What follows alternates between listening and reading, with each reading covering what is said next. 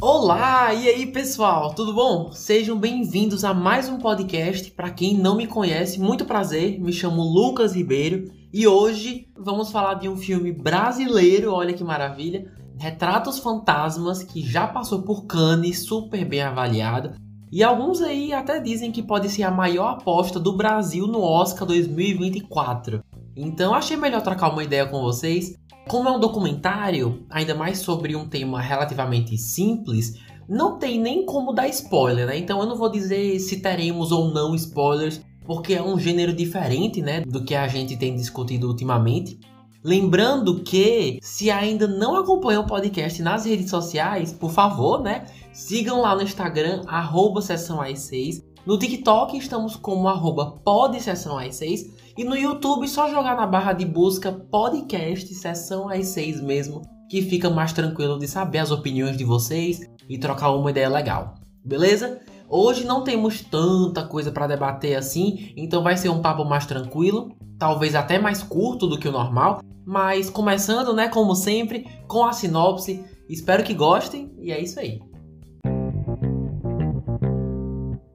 No centro do Recife, no século XX, conheça a história do centro da cidade contada a partir das salas de cinema que movimentavam a população e ditavam comportamentos.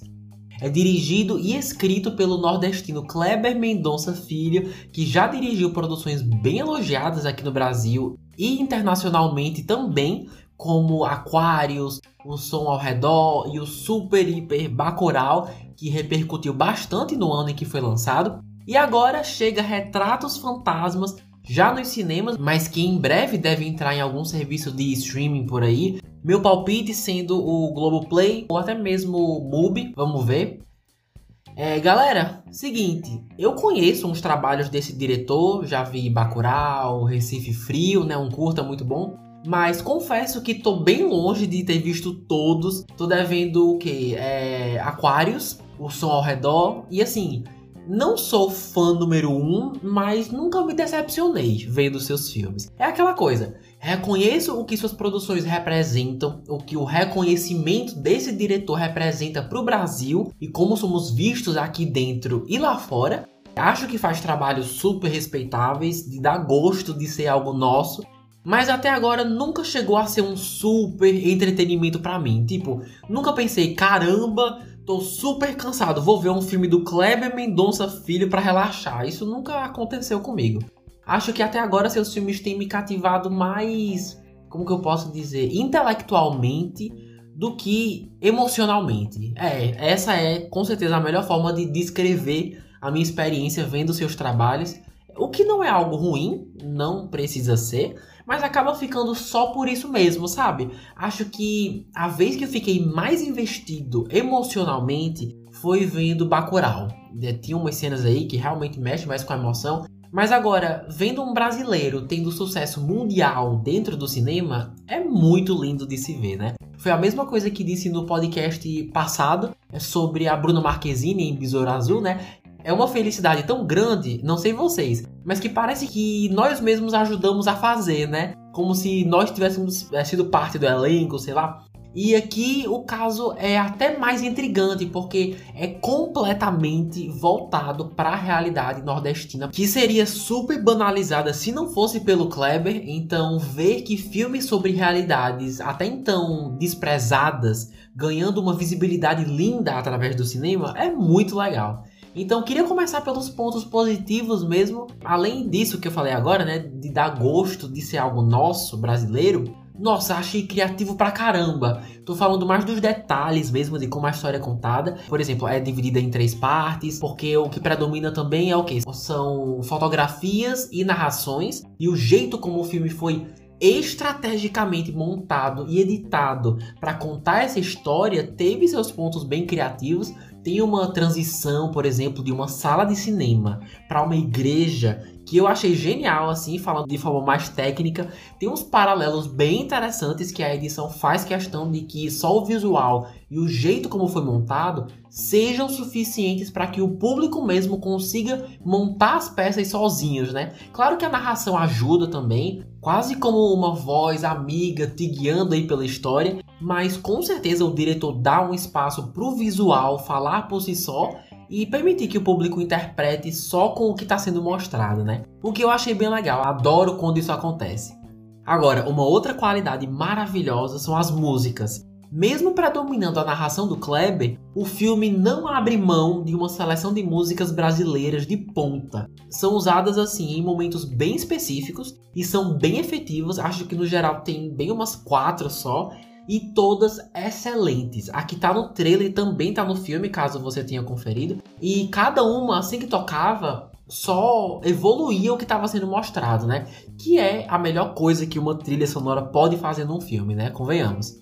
Ah, e uma outra qualidade, acho que é a que eu mais admiro no Kleber, né? É que depois de assistir, você percebe que o fato dele escolher fazer um documentário não o impede de tentar fazer outras coisas dentro da proposta do documentário, sabe? Ele brinca um pouco com os gêneros, às vezes tem uma ficção ali dentro para ajudar a passar uma certa mensagem, um certo comentário, como se ele mesmo estivesse fazendo o filme com remendos de gêneros diferentes, sabe? Tipo uma coxa de retalhos, cada gênero sendo usado numa dosagem diferente, bem ousado, criativo e o melhor é que funciona claramente um profissional que confia no próprio potencial, porque se fosse qualquer outro, isso talvez soasse como uma viagem, algo assim, nada a ver, mas ele seguiu até o final e acabou sendo um diferencial bacana.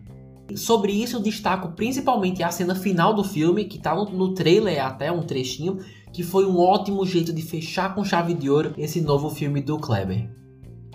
Porém, porém, porém, porém, porém, porém, assistindo, você percebe que se você já tiver acompanhado seus filmes anteriores, você vai ser muito mais beneficiado quando for conferir esse. Por quê? Porque como ele é um cineasta de Recife e o filme é sobre o cinema de Recife, algumas horas você tem acesso a umas informações bem interessantes dos bastidores de alguns de seus filmes passados. Ou então uns relatos dele mesmo sobre o processo de criação, umas referências de Recife mesmo dentro de seus filmes, principalmente Aquários e o som ao redor, nada envolvendo spoiler, mas ainda assim são altas referências. Sendo que se você é como eu e nunca nem viu esses filmes, é o tipo de coisa que na hora você só faz lamentar por não saber que seria tão importante ter visto antes para apreciar melhor esse, sabe? Toda hora que ele começava, ah, quando eu fiz Aquários, eu pensava, Kleber, meu filho, eu não vi Aquários, me perdoe, mas se a gente pudesse focar nesse que eu tô assistindo agora, ia ser ótimo. Não, mas assim, eu falo zoando porque os comentários dele realmente tiveram a ver com a proposta de Retrato aos Fantasmas. Eu não acho que ele forçou a barra em nenhum momento, fez sentido. É, mas o que eu tô querendo dizer é que, vez ou outra, eu não me sentia muito o público-alvo simplesmente por não ter visto mais de seus filmes anteriores. E às vezes parecia meio deslocado por causa disso, sabe? Nada gritante, mas foi algo que me chamou a atenção. Então talvez aconteça com vocês, ou não sei. Mas agora, uma outra questão é que queria comentar depois, mas adianto agora. Talvez, só talvez, escolher focar na história de uma cidade em especial, você corre o risco de acabar meio que limitando a quantidade de pessoas super interessadas em conferir no cinema, sabe? Com Bacurau, por exemplo, eu vi o Brasil quase todo se mobilizando na época para conferir o mais novo filme do Kleber e tal. Mas aqui nesse caso, acho que vai variar muito de acordo com a vivência que as pessoas têm com Recife ou cidades parecidas com Recife, né? É, ou seja, pode significar algo para algumas, mas pode não significar nada para outras, sabe? E isso pode sim afetar o seu apelo e o tamanho do público que vai ter. Não tenho certeza do que poderia ter sido feito de diferente para mudar isso e ainda assim manter a essência da história que ele quis contar, mas tenho receio do resultado final acabar sendo menor do que o esperado em termos de público, bilheteria e tudo mais por causa disso. Tá, mas e o Oscar, hein? Será que vem aí Retratos Fantasmas no Oscar de 2024? Gente, Acho que não, viu? Eu sei que seria surreal de incrível se um dos filmes concorrendo na categoria Melhor Filme Internacional fosse nosso, ainda mais nordestino, né? Mas não consegui ver muita coisa que cativasse a academia, levando em consideração todos os filmes que a gente já viu ao longo dos anos, né? Inclusive cobrindo aqui no podcast. No caso, filmes que tem aquela pegada, quero ganhar um Oscar, tá ligado? É, esse filme, Retratos Fantasmas, tem sim comentários sociais, mas o jeito como o Kleber executa acabam sendo mostradas de uma forma mais dramática e triste do que provocativa, que é como normalmente a academia vê com outros olhos, né? Pelo menos essa é a interpretação que eu tenho. Quando o filme tenta chegar ao Oscar usando as pautas sociais de uma forma mais provocativa e inteligente, né? Mostrando como que isso afeta ou afetou a vida do personagem principal e das pessoas ao seu redor. E para ser justo, isso tem aqui no filme, mas é como eu falei, é um pouquinho mais voltado pro melodramático, tipo, caramba, olha como o cinema era tratado antes e olha como é agora. As coisas não são como eram antes e isso é triste e é o que nós temos para hoje, e é isso, sabe? A vibe desse filme é, é, mais, é mais essa. Ou seja, bate uma bad assistindo esse filme, mano. E com razão, né? Com os cinemas mais direcionados para elite, né? O entretenimento que devia por lei ser direito de todos virou algo impossível para muita gente, porque agora você só encontra nos shoppings basicamente, né? É, então faz sentido ter a vibe que tem. Eu só não sei se o jeito como foi feito combina com o que a academia normalmente premia e avalia todo ano. Mas agora, pensando pelo lado positivo sobre suas chances de conseguir ser indicado. Sabe uma coisa que beneficia super Retratos Fantasmas? É o fato de Hollywood amar filmes que falam sobre eles mesmos. Isso a gente tem discutido faz anos, não é novidade, e mesmo Kleber não falando de Hollywood especificamente, tá falando do cinema, né? Que é algo universal, todo país, toda cultura tem a sua versão do cinema então, voltar o foco para cima disso é a melhor chance que esse filme tem de realmente ser um dos indicados a melhor filme internacional. Até porque várias vezes você vê fotos antigas, né, com letreiros de filmes americanos famosos em cartaz. Então, essas cenas, por mais breves que sejam, já podem chamar a atenção aí dos críticos americanos, né, com essa visão de fora. É, o jeito é, é realmente esperar para ver, né? Mas que todo mundo ia amar ver um filme brasileiro na premiação de 2024, isso com toda certeza. Agora, sobre os números, gente, eu, eu, procurei bastante na internet, bastante, e juro que não encontrei o orçamento desse filme, o que é um absurdo, porque eu sempre encontro toda semana, quando vou fazer os podcasts né, de filmes internacionais. Aí, quando faço um podcast sobre o filme gravado na cidade aqui do lado, eu não acho, né? E assim, não entendi, mas beleza. E o mesmo rolou com a bilheteria, acreditam? Não achei um site brasileiro falando de orçamento, bilheteria, nada. Deve ter, ou então deve surgir um nos próximos dias, mas por hora, nada. Mas vocês nem sabem, não é que justamente no site americano eu encontrei. Box Office Mode, o site que eu trago para vocês toda semana, trouxe aí em dólares uma estimativa de que até o momento o filme tem arrecadado nos cinemas mais de 12 mil dólares. E assim, como não é um filme blockbuster e tudo mais, é compreensível que não vá ser exibido em todas as salas de todos os cinemas nacionais, internacionais, infelizmente. Beleza, né? Eu entendo. Agora, o que eu não entendo é que nesse site Box Office Mojo, e que normalmente tem valores super organizados e claros, esse valor, 12 mil dólares, é só com base em um único país que eles têm os registros, né? E não é nem o Brasil, mano é Portugal. O que para mim não faz sentido nenhum, porque como que eles já conseguiram os números de bilheteria de Portugal, mas não conseguiram do Brasil? Aí eu fico pensando, será que esses números são do Brasil e eles colocaram Portugal sem querer? Aí já sou eu pensando alto, né? Já é uma teoria minha da conspiração, mas eu achei muito estranho isso, porque a lógica seria a gente primeiro ter acesso aos valores onde o filme lançou primeiro, que só pode ter sido aqui, do que os demais países, mas enfim, é o tipo de coisa que nas próximas semanas, com o site atualizando, isso deve dar uma mudada aí e ver se pelo menos a gente descobre os valores do Brasil, né? Mas até agora é isso, 12 mil dólares, é, contando apenas com Portugal. Porque eu não sei vocês, mas eu fiquei super curioso para saber. Inclusive, nesse mesmo site, acabei olhando o valor de Bacurau, quanto que ele arrecadou mundialmente. E esse sim esteve presente em vários países, incluindo os Estados Unidos. E vi que Bacurau arrecadou, mano, mais de 3 milhões de dólares mundialmente. Olha que incrível, né? Não espero que aqui esse seja o caso, já que é um filme menor, mas a gente fica na expectativa, né? Então vamos ver aí se uma hora esses números saem. Porque premiado já tá sendo, né? Já foi exibido em Cannes, levou uns sete anos aí para ser feito. Então agora bora ver na bilheteria. Galera, no geral, Retratos Fantasmas faz tão bem o que propõe que definitivamente é uma carta de amor aos recifenses e à história da cidade. Apesar de ter curtido, de verdade, confesso que tô meio cético de que vai ser o filme que vai representar o Brasil na academia de 2024. Até porque se você procurar, dá para achar vários outros concorrentes que também estão chamando a atenção em festivais pelo Brasil, que também parecem bem interessantes.